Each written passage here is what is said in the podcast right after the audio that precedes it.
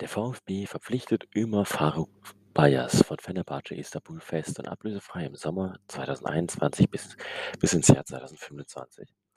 Neben dem VfB waren unter anderem auch der BVB und viele andere weitere europäische Topclubs an Bayas interessiert, der mit 17 Jahren auch schon Spiele in der türkischen U21 absolviert hat. Gonzalo Castro wird den VfB im Sommer verlassen. Nach reiflicher Überlegung sei der VfB dazu gekommen, Castro keinen neuen Vertrag anzubieten.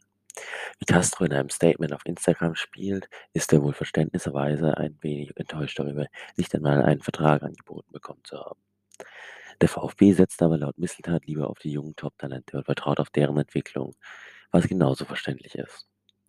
Bei Castros Zeit bleibt insbesondere der Siegtreffer gegen den HSV in der zweiten Liga eine Erinnerung, der durchaus als Wendepunkt des Vereins gesehen werden kann. Stichwort ausgerechnet Castro. Später stieg der VfB mit einer jungen Mannschaft auf, die sich dann dieses Jahr in der ersten Liga sehr gut präsentieren konnte und, und weiterhin kann. Der VfB Stuttgart und Ex-Marketingchef Uwe Fischer haben sich laut Kicker außergerichtlich geeinigt. Fischer hatte seine Kündigung im Zuge des Datenskandals erhalten und dagegen geklagt.